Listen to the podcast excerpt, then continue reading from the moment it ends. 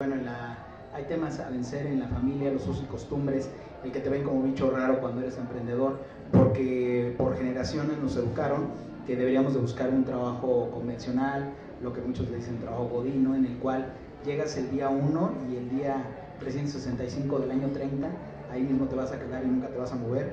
Y él habla de eso, ¿no? En, su capítulo 2 habla de empoderamiento, cuánto hace falta que en esta cultura de, empoderamiento de de emprendedurismo, a la gente le estimules, ¿no? Y lo toma Sam, pero bueno, retoma, ahora sí hablando de, clásicos, como Kotler, ¿no? De esto, de qué importante es reforzarle a la gente el empoderamiento, el que, el que hay un futuro en este mundo del emprendimiento. Él primero habla de elegir, elegir una idea, empoderarla, el madurarla, el abrazarla y que la gente que está a tu alrededor te apoye en ella siempre.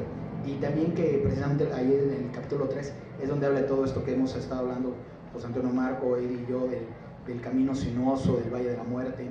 Y después pues viene esta parte de la evolución, que Eddie es el expertazo en eso, en las relaciones públicas, ya tienes tu emprendimiento, pero también cómo saber venderlo. Entonces, pues era lo que quería complementar de, de este maravilloso libro y de los cuatro capítulos que lo componen. Y también algo que debemos de saber en emprendimiento es que no existe una edad perfecta. Porque hay chavitos de 18 años, 16 años, 14 años que les va muy bien con su emprendimiento porque se especializaron en ese, en, especialmente en temas digitales o cualquier negocio, pero también fueron pioneros. Y, eso tiene que ver mucho con, el tema del éxito del emprendimiento. Fueron pioneros y tomaron la batuta y tomaron ese riesgo de tomar, dedicarle horas y tiempo a ese emprendimiento. Por eso es que son exitosos. Y después se armó una estructura.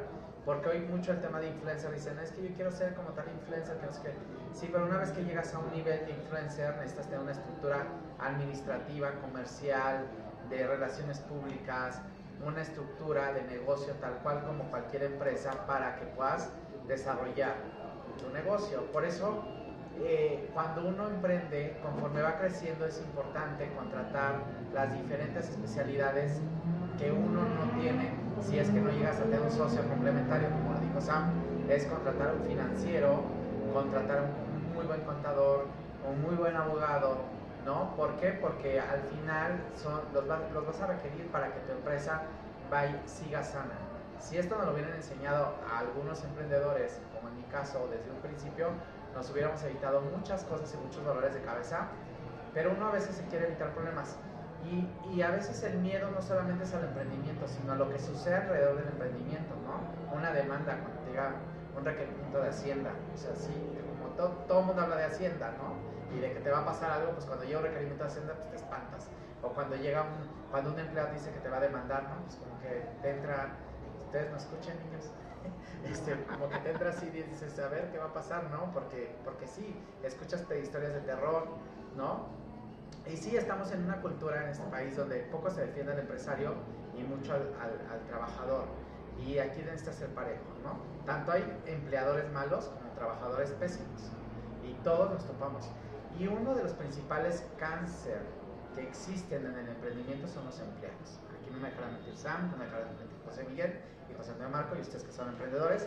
Ese cáncer que nosotros por buen corazón llegamos a confiar en personas las cuales contratamos y entonces se, vuelven un cáncer para nuestra empresa sin que nos demos cuenta, porque confiamos. Entonces, una parte fundamental es la parte de recursos humanos, la evaluación de personal, cómo contratamos, no solamente con el corazón.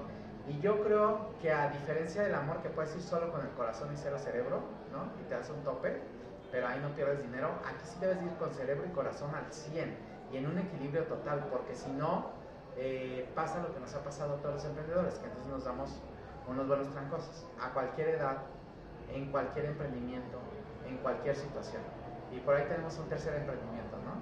Ya antes de acabar nuestro programa. ¿Sí? Ahí.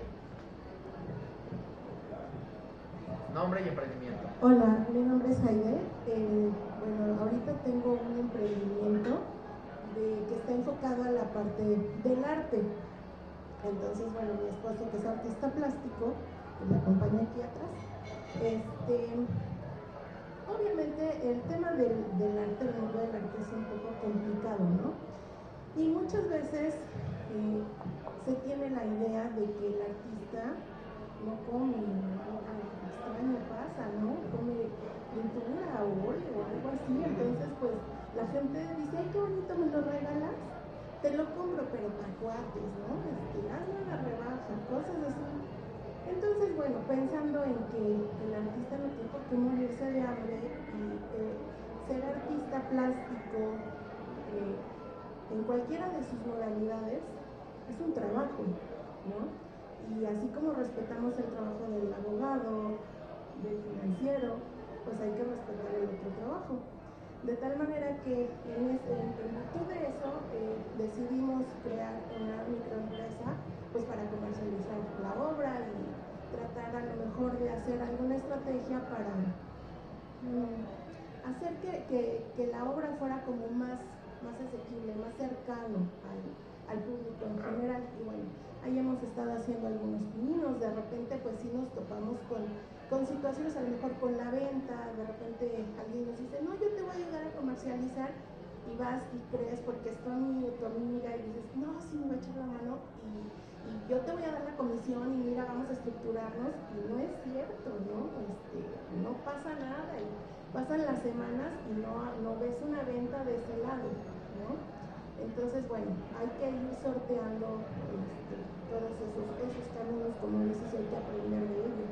Pero bueno, antes, antes de esto, quería comentarles, tuve otro emprendimiento en el sector de las telecomunicaciones, que afortunadamente para mí fue de un aprendizaje enorme, porque eh, decidí asociarme con otros cuatro o cinco amigos eh, que trabajábamos todos en el sector, conocíamos muy bien el medio, teníamos cartera de cliente y decidimos abrir una eh, comercializadora. Entonces, la que empezó con la cosquillita fui yo. Yo quiero, ya vi que sí se puede, por aquí hay camino y la vamos a hacer. Y me dedico a mis, a mis compañeros, que yo veía que eran como los más trabajadores, y al final se fueron saliendo. ¿no? Este, cada quien fue tomando su camino, me topé también con el tema, como bien comentas, este, no consigo trabajo, ¿qué voy a hacer? Y entonces ahí va tu corazón a decir, vente conmigo. Ayúdame y yo te ayudo. Y vamos a trabajar y vas a ver que la vas a hacer en grande porque aquí hay mercado y nada más necesitas aprenderte la oferta y ta, ta, ta. Y todo, pues, te das cuenta que no puedes hacer eso, tienes que aprender a dejar el corazón de lado y hacer una selección de personal pues lo más apegado a, lo que sea algo más formal. Tienes también que hacer el corazón, dejarlo a lo mejor de, repente sentado ahí atrás del escritorio y aprender a hacer contratos o cosas que van establecidas por escrito, porque sí, a la gente se le, se le olvidan los acuerdos. Entonces, bueno, esas han sido cositas que he aprendido en mi camino de emprendimiento. Lamentablemente y sí con mucho dolor, ese, ese emprendimiento se fue, se cerró, este, pero aprendí bastante de él. Es de lo que hablas de la cultura del fracaso, que al final nos deja un sabor de boca muy bueno cuando entendemos que, nos, que, nos, que aprendimos y que nos ayudó a nuestro siguiente emprendimiento. Y otro tema que tocaste, bueno, no sé si se me quiere decir algo antes, el tema del arte es sumamente complicado, porque eh, no tenemos una cultura de valorar y, de, comprar arte, ¿no? Al menos que sea otro tipo de sector. Eh, cuando más cuando son piezas que se salen del común y que, y que ves, ves cómo se devalúa y cómo el trabajo no es valorado, ¿no?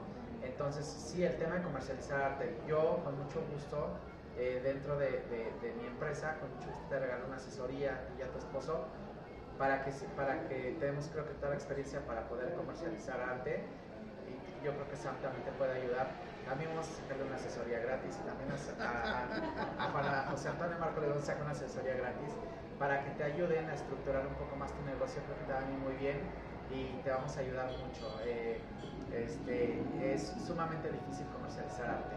O sea, es, una, es un puente de nunca acabar eh, y las dos partes tienen que, el, artista que regularmente quiere ser artista, no quiere ser famoso y no quiere ser conocido, pero va junto con pegado aquí. Entonces necesita ser conocido, necesita un tema de reconocimiento para que afortunadamente hoy no se tiene que morir el artista para ser famoso. Antes sí se tenía que morir. De hecho, la gente compraba cuadros y esperaba a que se muriera el artista. Y hoy no, tenemos muchos casos de jóvenes artistas que son muy bien cotizados y que la gente valora sus, sus trabajos. Entonces, es un tema también de darle nombre y, de que, y, todo esto, porque la gente compra por dos cosas, arte. Una, porque conecta con tu corazón y lo ves y empata. Y dos, porque quiere tener una pieza de ese artista que todo el mundo habla. Entonces, es, es más o menos el consejo que te puedan darte, pero, pero, pero va por ahí, pero con mucho gusto de mi parte, no sé, no sé mis amigos, pero sí seguramente me lo van a dar, será así, pero, este, pero yo te regalo una asesoría para que, para que podamos ver y a ver en qué te podemos ayudar. La verdad es que somos amigos y cualquier cosa donde les podemos ayudar a emprender o a elevar su, el nivel de, de su negocio, para una mejor comercialización, con todo gusto pueden acercarse con nosotros. Somos personas muy cercanas que siempre nos las pasamos ayudando, porque alguna vez nos ayudaron a nosotros, así como yo te estoy diciendo a ti. Alguna vez alguien me dijo, ven, acércate. Y así me dio unos carrones, uno fue él, y otro fue él, y otro fue mi amigo. Entonces, y siempre se acercan y nos ayudan. Entonces también. Y bueno, el arte y también todos los negocios son difíciles. Bueno, y hay tabús, como hace rato que hablaba la sexóloga también, o sea, cuando dices, no, pues yo tengo emprendimiento de sexología así de, ¿no? Sí, se te, va, se te va el color a la cara y todo eso, pero todo, hasta el estiércol es negocio. Todo es negocio aquí, porque todo es, todo es un ciclo y todo funciona como negocio. La basura es negocio, el agua es negocio, el oxígeno es negocio muy fuerte hoy, todo aquello que pensamos era gratis y que nos daba la vida, hoy es un negocio. Hasta el ser un tema holístico y energético que tú deberías de tener una naturalidad de hacerlo y de respirar normal, hoy es negocio, una asesoría. ¿Cuántos coaching no, coaching no hay hoy? Entonces, eh, todo es un negocio hoy, todo bien formulado y todo bien estructurado puede ser negocio. Y vamos a despedirnos del programa porque vamos a acabar, pero es un gusto estar aquí con ustedes, Sam. Tú despide el programa, te toca. Yo lo despido, ¿no? Pues este, muchísimas gracias eh, a todos y a todas por acompañarnos.